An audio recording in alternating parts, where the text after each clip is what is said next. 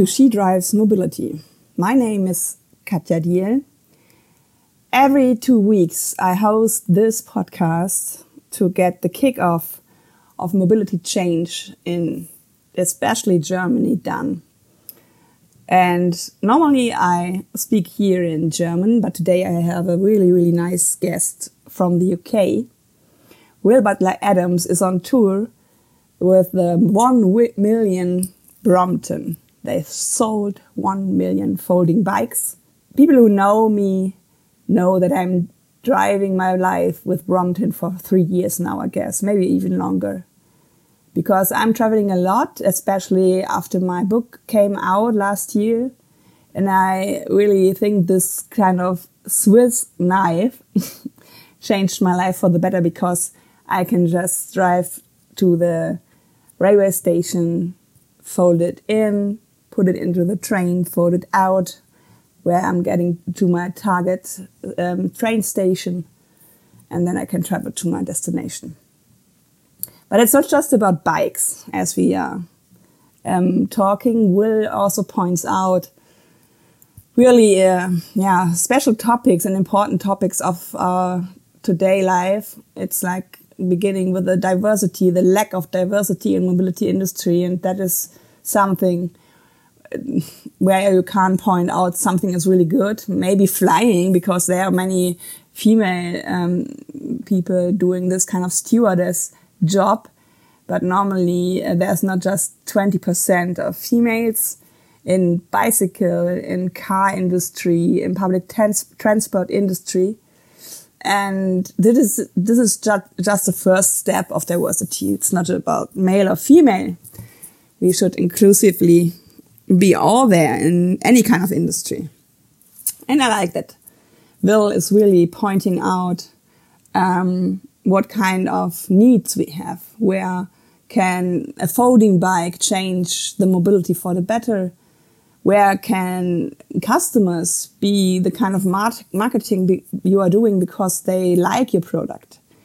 I think this is a really, yeah, strong episode of, of really different topics we touch in our uh, talk. Feel invited to um, listen to us I hope you like the episode. And if you do so, leave some stars and some recommendations. Also, you can uh, follow the links I shared to my newsletter, to my Ko-fi account. If you like the episode, you can put some coffee in my body, which is really necessary. And now I wish you really much pleasure with Will Butler Adams. Yeah, happy welcome to She Drives Mobility. I'm um, really enjoying that you, um, yeah, will be at an episode because I saw you first on the Eurobike in Friedrichshafen, where you were asking how, where are all the women. and I was like, he understands my problem. but just shortly, can you introduce yourself to the people listening? Yes, so my name is Will, and I am the CEO of Brompton. It's a little magic bicycle that's a bit like a Swiss Army knife, and it disappears when you don't want it. It pops open when you want it, and um, I have been there now 21 years. Yes, and um, maybe we should uh, start with your um, yeah talking in, at, at your Eurobike about the lack of diversity. How do you see it now? traveling with the 1 million Brompton through all the nations. Yay! so we're on a journey. And, and I think in our world today, where everything is immediate, we sometimes expect immediate gratification. And of course, we all want things to happen faster, and particularly with some of the global challenges we face, we need things to happen faster. But we shouldn't underestimate the progress that we're making. So we're getting there. Um, but my gosh, we have a long, long way to run. Um, and still, our industry, an industry which is about cycling, which is the most universal thing, probably only surpassed by walking for its universality. And yet, the industry that delivers that service, that message, that product is so male orientated. Um, and that does, I mean, forget the fact that ethically or philosophically it's a bit mad. Commercially, it doesn't make sense. You're not talking to half of the potential market. You must be nuts. So, you know, and it's not even very difficult to engage a huge market um, of potential customers who will love and enjoy cycling. You just have to engage in that community inside your workforce and they'll do all the work for you. I mean, this stuff is obvious, but still the industry has got a long way to go. But it's coming, it's moving, um, but you know, it's never enough. Certainly not at the moment. So, how is Brompton about diversity? We're getting there, but it's not easy. Mm-hmm. You know, we're a manufacturer, an engineering company. Mm-hmm. So when I went to university doing mechanical engineering, I think there were three women on my course of mm-hmm. 60. And so if you're looking for somebody who's got 30 years experience and is an engineer or designer or manufacturing engineer, I mean, trying to bring that diversity into that part of our business is nearly impossible. And those those talented individuals that that are at that level, I'm afraid, are nicked by ginormous corporates who will pay them way more money than we can afford. So you, you you've got to be patient, which is why I say you can't do it overnight. But you know, we're we're on a journey, and if you walk into our business today, and diversity isn't just about women; it's about mm-hmm. everything. Mm-hmm. It's about this this sense of universality. We're selling in 46 countries around the world. Um, we're selling through 1,500 shops, all of whom are different, talking to different customers with different perspectives from different cities and different religions, and gosh, different, different, different, different. So we as a company in every part of our business need to reflect that customer base. And that's why being in London has been so totally awesome because London is so diverse. It's a little bit like where I am today in Berlin. It's diverse, it's cosmopolitan, anything goes. There is no normal. So we've got inside our team in London 46 different nationalities just inside our London staff. And that doesn't even describe half of the mad, wacky, different people we have in our team. So we're getting there. But, you know, again, we've got a long way to go. And, and, and, and sometimes people get too consumed in the moment and you need to remember you're on a journey. And look back on where you come from and go yeah we've done pretty well. Look like look where you're going we've still got a long way to go. Keep putting one foot in front of another. Look back in five or ten years you know you're you're you're getting there. Yeah, that was also the problem when I went to the last uh, Eurobike at Friedrichshafen, um, and I was like uh, a bit of a positive mood, but the people came there with a with a uh, cars they queued. There was a traffic jam, and I and I jumped into the the halls, and there was this hostesses uh, showing things, and there were were this um, yeah advertisement always showing dudes with dirt in the face, which I normally try to avoid when I'm cycling. So it was like, where am I? I, I, I didn't see myself there. And it is something that we um, it's not just about the sporty uh, bicycle on the average top of going uh, gravel biking. I don't know. It, it, has to be more normal, I think. Well, I'll give you a really, really good example, and and and, and this is um, it's it's it's. It's, it's it, I sometimes use it to describe cycling in London, but again, this is changing. So you imagine you're in your office, you're in the t- city, and you're you're going with a friend to another meeting. It's it's a 25 minute walk away. So what normal people do is you go, oh, we've got a meeting. It's 25 minutes walk away. We'll leave half an hour beforehand. We'll go together. We'll chat. We'll walk. We'll enjoy, you know, walking there. We'll turn up to the office and go to the meeting. But no, that's not what happens. You're talking to your colleague, and they say, sorry, no, no, if you don't mind, I'll meet you there. I'm just going to go and get changed. Eh? Bit weird. So you set off out the building and you're walking along. They have gone off to get change into their running gear. They put their running shorts on, they put their running top on, they put their funny running shoes on, by which point you've been walking for five or 10 minutes. Then they come shooting out of the office and they go running along really fast, sprinting as fast as they can. And you're still wandering along, heading off to this meeting. And you've been, you're three quarters of the way there, and they come flying past you, whoosh, running, sprinting to this meeting. They get there before you. They're sweating because they've been running so hard. They then arrive and they've got a rucksack on their back and they say, Hey, where are the showers? I need to have a shower to get changed for this meeting.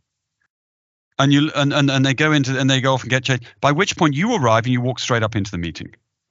Now, that is what's happened to cycling in the UK. It's people think it's some sort of athletic sporting endeavor.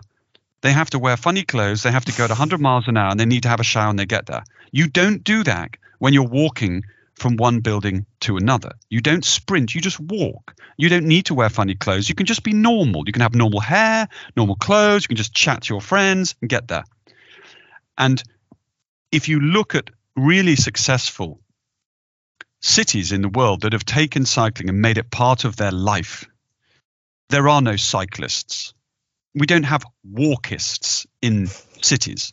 We just walk and we just bike and we just get on our bike and we go to speed where we don't sweat, where we cruise. We're still going at like 10, 15 kilometers an hour, even when we're going slowly. That'll do. And then we're also doing exercise. We're smelling things, we're feeling things, and it makes us happy. And that's all we need to do. It's so simple. But somehow the the the way that it's been marketed is this aspirational, super sexy, super fit, which is not the right approach. If we just got to normalize it and include it. Um, so you know, that is coming, and I think, you know, increasingly the industry is shifting away from recreational sport to principally urban lifestyle because most of the world lives in cities. So mm-hmm. and, and cycling, you know, it's a great tool, but I'm not going to cycle from Berlin to Munich. Mm-hmm. It's going to take me too long. so you know, but when you're crossing a city, it, there's nothing better. Mm. So when you started to be an engineer, did you dream of bicycles? Was it the, the starting point or did you get there by some lines in your life? I don't, very few of us end up where we are today thinking we were going to end up where we are. Uh, most of us live in a mad, weird world of serendipity and luck. And I've always cared about the environment and I've always be- believed I've been privileged. And that privilege comes with responsibility. The education where we've been brought up in the West, that that that isn't just you know that we have to do more than just look after ourselves. We have a responsibility to give back. And we live on a little planet earth. And i sat watching david attenborough films when i was five and realized the world was a small delicate thing. So I believe some way, shape, or form, wherever I would have ended up, would have been somehow involved in trying to contribute to, you know, the planet and and and and, doing something that that's sort of net positive in some way, shape, or form. But not in a million years do I ever think I'd be I'd be involved in bikes. Least of all the funny little bike with small wheels that you fold up. Um, and I ended up was living in Middlesbrough, and then I ended up going to London met a guy on a bus, and the next thing you know, my whole life has changed. Like sliding doors. If you um, you've been now so long with Brompton, what fascinates you about this kind of bike? It changes people's lives. I'm not interested in the bike. The bike is a tool. It serves mm -hmm. a mm-hmm. purpose, but it's what the bike does. It how it changes people's lives, how it how it contributes to society, how it's so delightfully efficient. And you know, I've I've learned and educated myself on this journey. And I've seen what this bike can do to society. We have 150,000 Bromptons in London alone in one city. That is an amazing experiment. And 15 to 20% of all bikes being ridden in London are our bikes. And it's had such a really positive effect. And you know this opportunity to bring something into cities i mean quite frankly bikes of all descriptions need to just wade into cities but in particular having a folding bike that is genuinely useful it's light enough small enough easy enough to unfold opens up the bike to a wider audience. And that's what we're trying to do. We're just trying to bring more people into cycling break down the barriers somehow make it easier for everyone to get back into the into cycling. Because most people luckily had their parents running behind them when they were about 5 teaching them how to ride a bike and they don't forget Thank God, because if people forgot, we'd be having a whole load, load of trouble. But they haven't done it for 20 years or to 10 years or for five years, but we can get them back on a bike. So it is addictive. You know, if you're involved in something that contributes and makes people happy and you can see the value it adds, you just want to do more, particularly when it's so obvious and yet some people can't see it. You're more determined and more impatient to do more. And, you know, when I joined aged uh, 28, no, I never thought in a million years that we'd make a million bikes. And yet here we are. It's sort of snuck up on us. But I don't feel we've even started. Now, what I know, and now I better understand the world and, and the different cities in the world and the opportunities in the world, I'm more impatient than ever. Of course, there was the Brexit. Of course, there was this pandemic situation, and there was a change also from maybe uh, public transport to to ride a bike. And how uh, was uh, Brompton getting through this kind of crisis? Well, roller coaster ride. Um, we're lucky. We're still privately owned. We are not in a rush. We want to build solid foundations and ensure that we're around for the next 20 years. So we approached COVID with agility and determination. And I think that allowed us to take advantage of the upswing and it allowed us to protect ourselves from the downswing. The industry more generally is in really, really dangerous territory at the moment, which is not really good for cycling as a whole. Um, retailers, brand owners, and suppliers, all of which are at risk because they responded too slowly to the upswing and they responded too slowly to the downswing. So they didn't take full advantage of the upswing and then they overplayed the downswing and now they're left with way, way too much stock. Um, but if I'm standing back and looking even further away, notwithstanding the fact that there will be some disruption to the industry for society, even though we went through a lot of pain of COVID, the impact on people's ambition for urban living is very, very positive. Before COVID, no one could visualize, or with the exception of those living in the few cities in the world where this has been implemented, but in the majority of the world, nobody could visualize what a city designed around human beings might look like.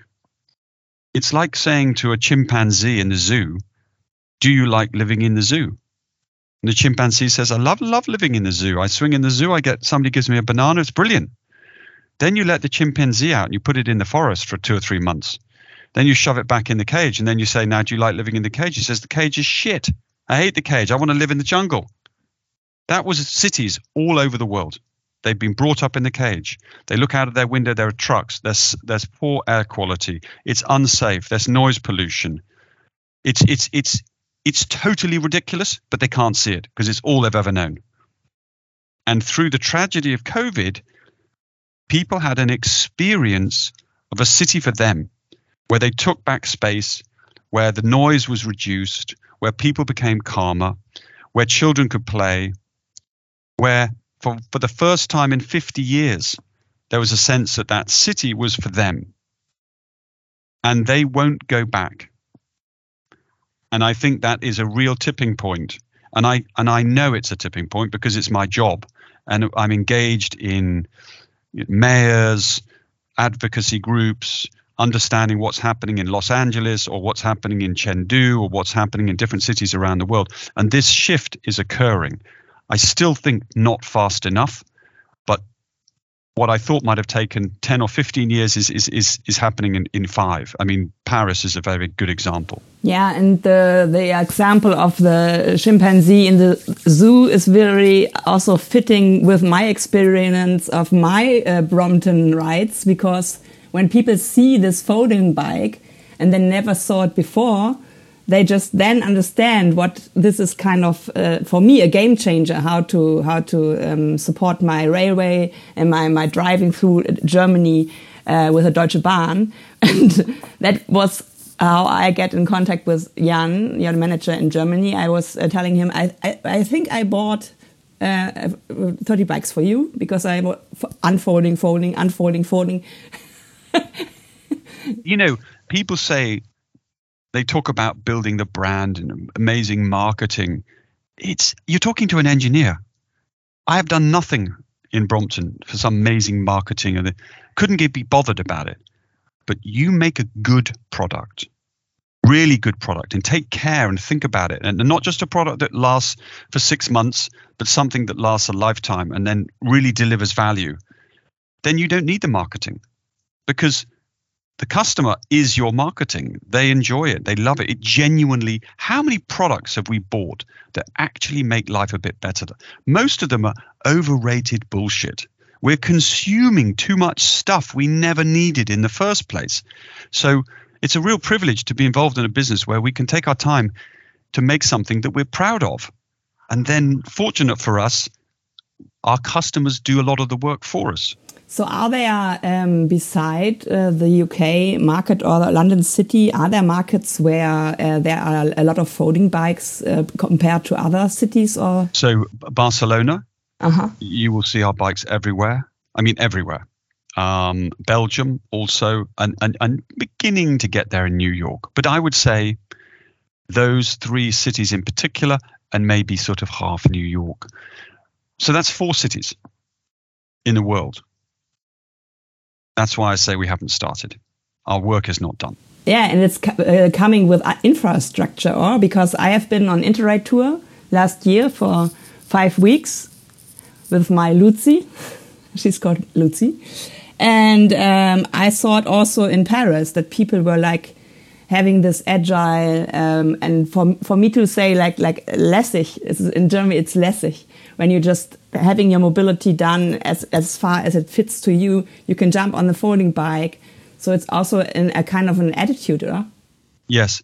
It's but it, funnily enough um, when when uh, Brompton was in the early days um, there was a period when we couldn't supply the market. We, we, we were struggling to make enough bikes and our dealers in the UK wanted more bikes.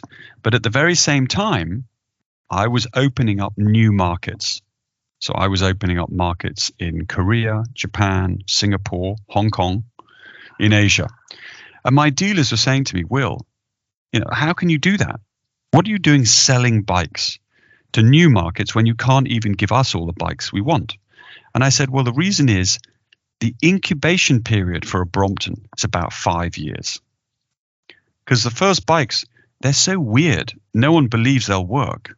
I mean, they've got little wheels, they fold up, maybe they're dangerous, they'll collapse on you.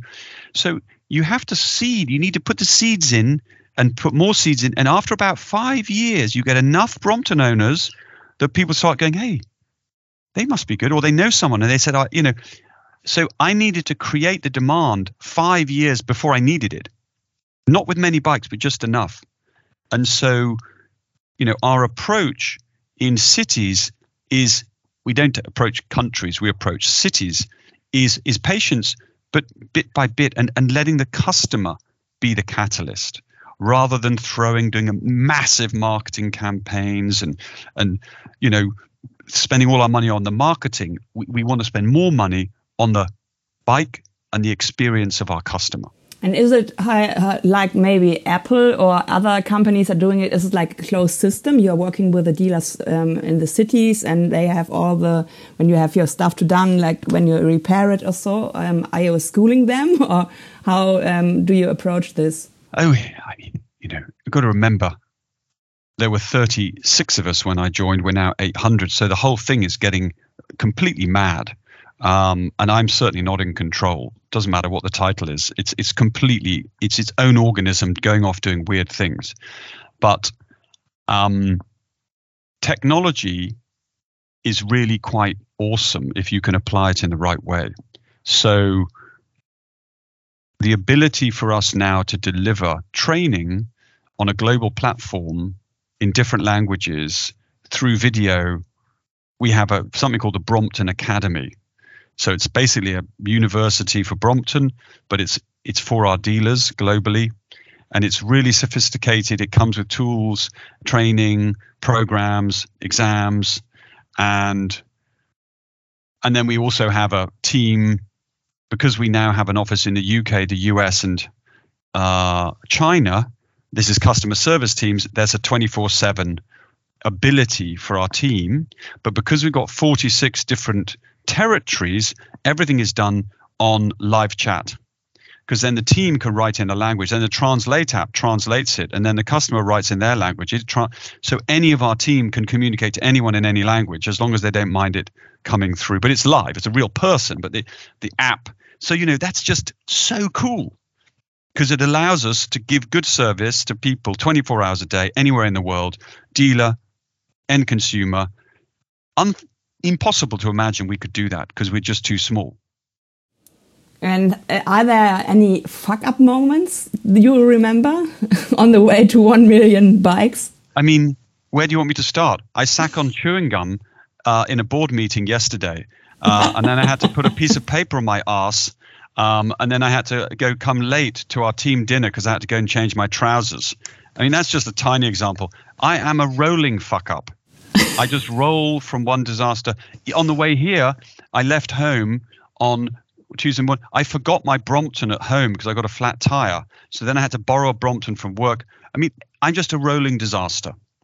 Um, and that's very important because too many CEOs pretend they're perfect.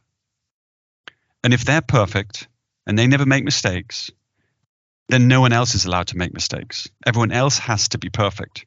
So no one tells the truth. They hide everything because they're all perfect and it's all great. And the time when you find out a problem is when the problem is so big no one can hide it. Whereas if we're all human and imperfect, we, we share our problems, we work out, we lean on friends. We're not perfect, and we tr- but we do our best. That'll do. Mm-hmm. And um, how will your journey go on with the one million bike? Where did you came from? Where will you go to? It's a sort of random, ramshackle, higgledy piggledy uh, tour um, because it's fitting in to what our team are doing and traveling and going. So it's a year where we're trying to mop up as many of our cities where we have strong Brompton communities and do rides and engage conversation about what might a city look like in the future. Um, but it's covering Europe principally, for this first half of the year, and then it's going to find its way across into Asia. Um, and we've got an office in Singapore. We've got a team in Japan. We've got um, f- we've funnily enough got a um, one of our team is, is is in our supply chain in Taiwan, but we also have a distributor still in Taiwan, South Korea. Even our distributor in Australia used to be one of our staff because he was an Aussie working in London he worked for us for about five years. Then he did a job for us in Hong Kong, and then he bought our distribution for the existing distributor in Australia, and he's now running Australian. So we've got a little shop in Melbourne with a great team there. And, you know, this little bike, and I hope after the year, it'll be ruined. It'll be battered and covered in mud and dust and really full of stories. But it's great because it's it's giving us a reason to talk about cities and just to bring together politicians, town planners, architects, you know, um, different groups of individuals who want to see their cities better, and just you know just keep bringing it up, you know, tickling a little bit and, and reminding people that what we've got isn't enough. But this doesn't sound like work life balance. I'm not saying I'm going to all these flips. okay. I'd be divorced. I learned that probably I at one point had uh, three daughters under four. And at that point, Brompton was very vulnerable. And I did work very, very ludicrously hard. It was very, very hard on my wife. Mm. Um, and when businesses are small, they're much more vulnerable because you can't afford many people. If somebody's sick, everybody feels it.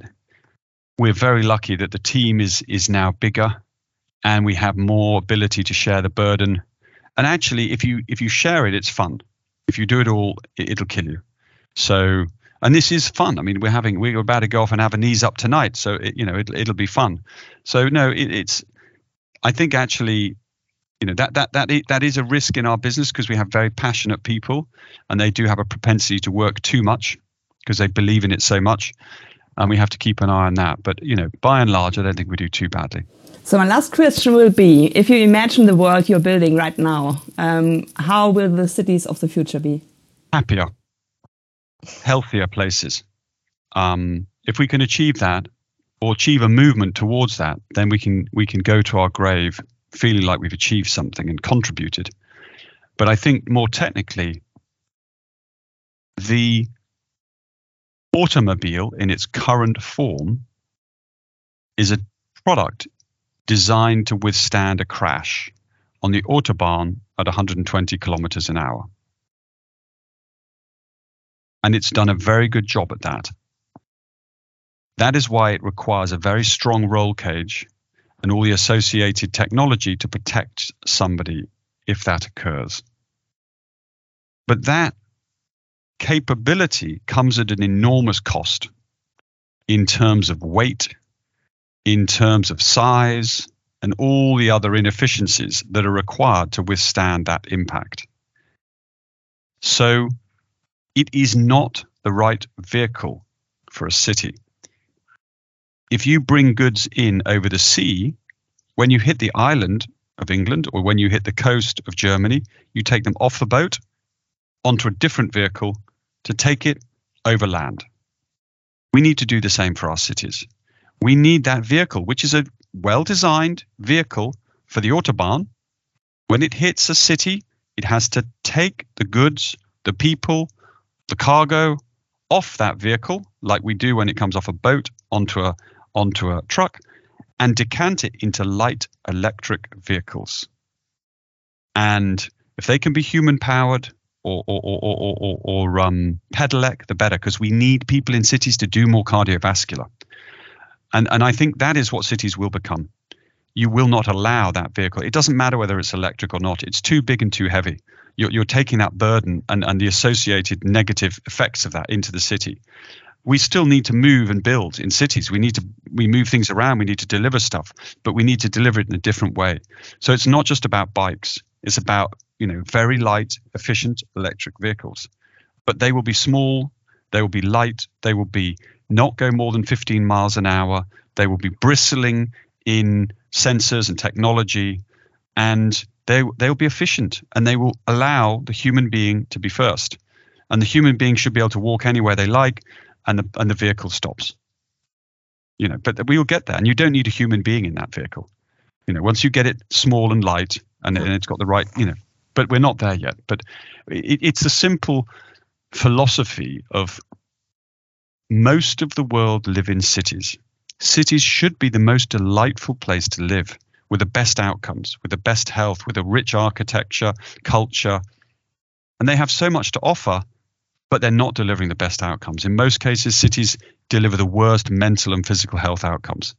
And that is so ludicrous that we, as the most intelligent being on planet Earth, have created an environment where where most of us live is the most unhealthy place to live. That's got to change. Nice one. For me, I think it's sometimes also feeling like uh, having a step back into time and that's why we always want to approach what the next thing is and not just having a look where the cities came from. If they were like in Germany uh, established before the car came, that is the chance we are having. Yeah. But it's funny. It, Brompton is an interesting business because if you look at how we make our bike, we use some technology which hasn't changed for 150 years. And we use some technology. We have touch screens and Raspberry Pis, and we use Python and software it's about choosing the best, the best elements of the past and the future and, and putting them together. You don't need to throw everything away and just only go for new and improved. So it's this is this being able to just see the truth. And, and and the bicycle was the most efficient mode of transport ever invented when it was invented. and it still is today. And and we have a crisis where we used to you need to use resources more efficiently to protect planet. Earth. So let's use the most efficient modes of transport. Thank you so much for the talk. I hope you will enjoy uh, Berlin and have a nice ride today. I've yeah. already eaten, I've already eaten a Berliner. so I need to keep cycling more and more because those Berliners, it's about 20 kilometers to ride one of those off. was really fun talking to you. Thank you so much. My pleasure. Take care.